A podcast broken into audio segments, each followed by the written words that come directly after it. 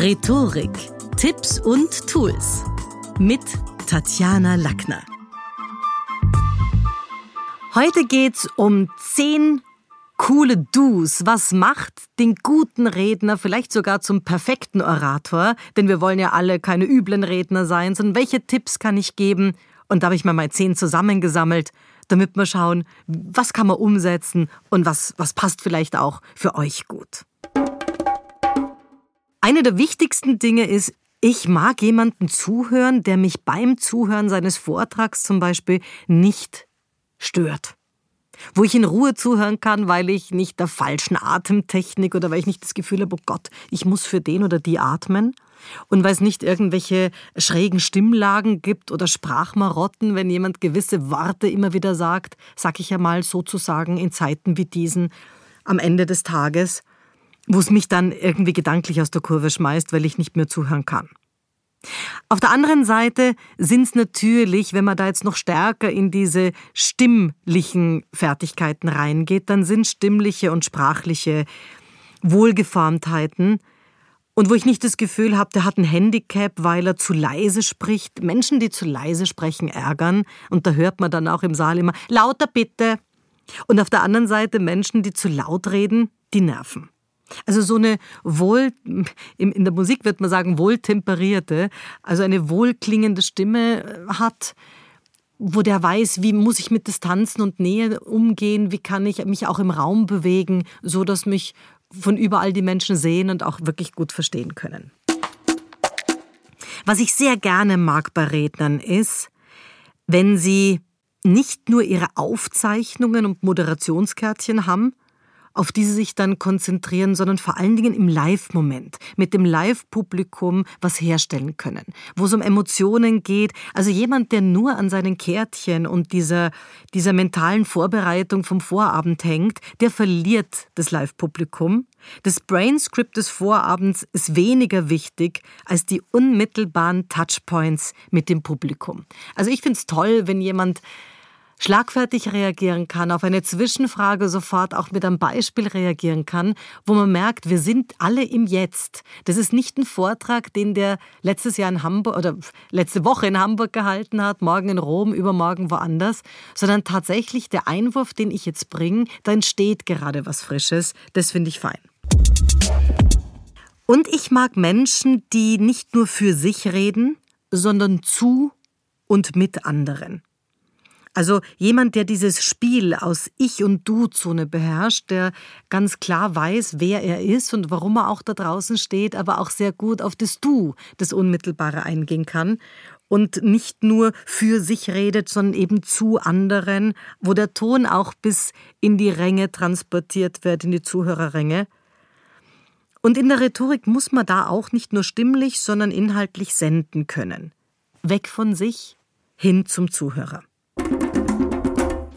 Und wenn ich jetzt noch einen fünften Punkt finden muss, dann sind es wahrscheinlich auch Menschen, die es gibt ja viele Vortragende, die wirklich eine tolle Bühnenshow machen, wo man sagt, das war ein also exzellenter Vortrag. Ich habe da viel mitgenommen. Ich fand die Beispiele toll. Ich habe mich da total abgeholt gefühlt. Und wenn man dann vielleicht in der Pause die Gelegenheit hat, mit diesem, mit diesem Vortragenden oder dieser Rednerin noch kurz zusammenzustehen und dann den Eindruck hat, oh, oh, oh, jetzt wird's aber ruckelig, jetzt wird's aber holprig, dann ist es was, wo ich finde, da kann jemand, der gerade noch so souverän gewirkt hat, völlig verlieren, wenn der keinen Smalltalk beherrscht. Und das sage ich wohl wissend, dass ganz, ganz viele meiner Kunden Smalltalk hassen und oft den Unterschied nicht einmal kennen zwischen Smalltalk und Business Smalltalk, denn dieser Unterschied ist massiv.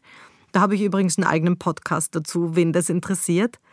Aber ich, ich glaube, dass es wichtig ist, dass gerade Vortragende oder auch Führungskräfte beim Kundenevent, die müssen netzwerken können. Also jemand ist peinlich in einer gewissen Situation, wenn man merkt, der kann jetzt eigentlich gar nichts mit einem Menschen, der vor ihm steht, anfangen, obwohl er gerade eben auf der Bühne noch so toll und prominent parliert hat.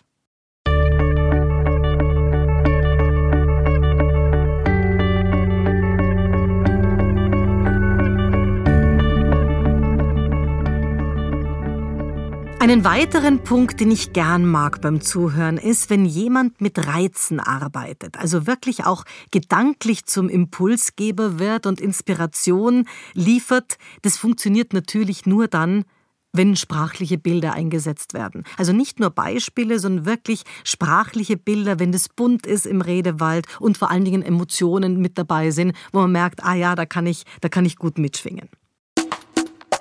Ich mag es auch, wenn jemand Ahnung hat von anderen Disziplinen, also ein Thema durchaus verknüpfen kann oder zumindest Verknüpfungen herstellen kann und eine gewisse Virtuosität beweist, indem er uns sagt, okay, was heißt dieser Gedankenansatz in der Architektur, was ist da los in der Musik oder vielleicht auch dort. Also wenn jemand versteht, Zusammenhänge schnüren kann und nicht nur das eigene Spezialgebiet beherrscht, das ist natürlich die Pflicht, das sollte man, aber auch Analogien zu anderen Anwendungsgebieten Gebieten findet. Das finde ich immer so ein bisschen die Kühe, wenn wer auch aus dem eigenen, aus dem eigenen Experteneck rauskommt.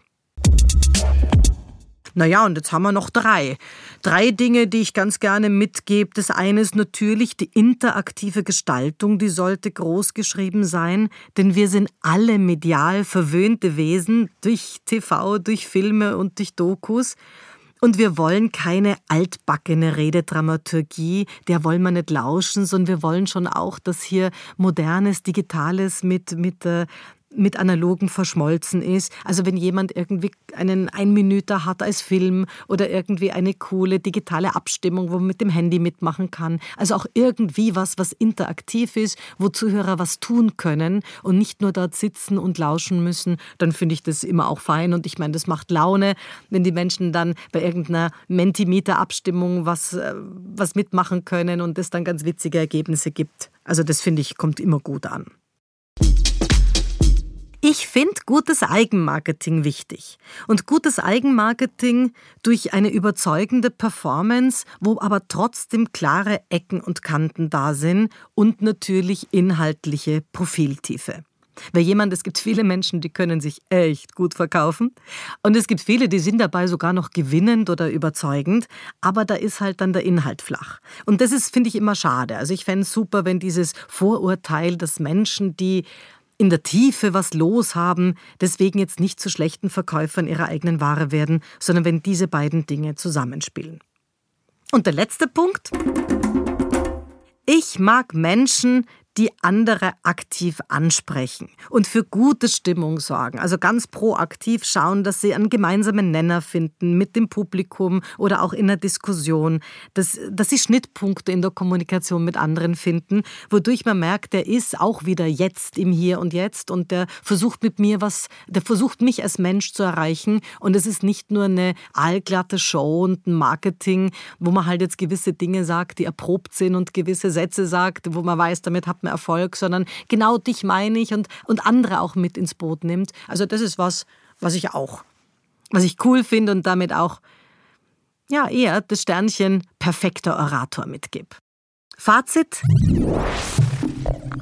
Gerade in der Zeit, in der Digital Lifestyle so groß geschrieben wird, sollte rhetorische Intelligenz damit zusammenschmelzen und auch ausgebaut werden. Denn oftmals verfügen Homepages zum Beispiel über Audiofiles mit Interviewmitschnitten, die mittlerweile ebenso wie, wie Podcasts oder Beiträge oder Talks auf Audioplattformen zum Unternehmensimage beitragen. Und Menschen, die gute Oratoren sind, die gute Redner sind und hier vieles verknüpfen können mit dem Menschen, der unmittelbar da ist, mit digitaler Vorbereitung.